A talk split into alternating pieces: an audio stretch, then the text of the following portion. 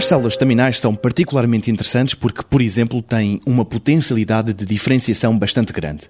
Uma das formas de combater um cancro é atacar a região afetada indiscriminadamente, mas também muitos dos tecidos que estão bons são destruídos.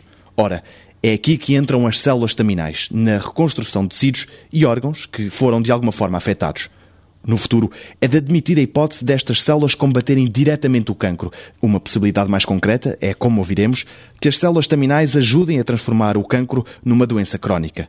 Quem o diz é Carlos Alberto Lopes, professor no Instituto de Ciências Biomédicas Abel Salazar. Ele começa por traçar parecenças entre células staminais e células cancerígenas. Uma das características das células cancerosas é precisamente o facto de elas terem uma capacidade de multiplicação e divisão parecida com aquela que ocorre durante a fase de desenvolvimento embrionário e, por outro lado, serem células que muitas vezes não conseguem parar e conseguem encontrar mecanismos e processos de diferenciação que não são exatamente iguais àquelas que são as células normais.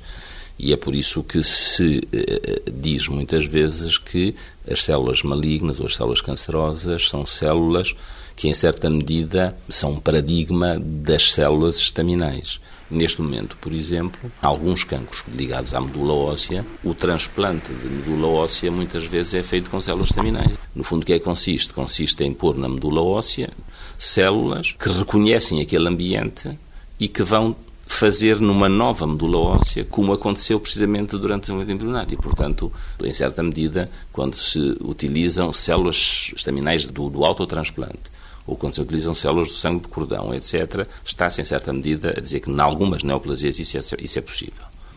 É possível em todas? Neste momento, ainda não é possível em todas. Será possível em todas? Depende muito das circunstâncias e depende muito da evolução. Agora, é possível ou não que uma doença como o cancro, que é uma doença que demora sempre algum tempo, que em contato com células estaminais, encontrar-se um equilíbrio de tal maneira em que as células neoplásicas deixem de proliferar mais do que as outras e, por conseguinte, sejam reeducadas não no gene, mas na sua capacidade de proliferação, eu penso que essa é uma possibilidade. Também ainda hoje não experimentada, mas eh, é uma possibilidade real.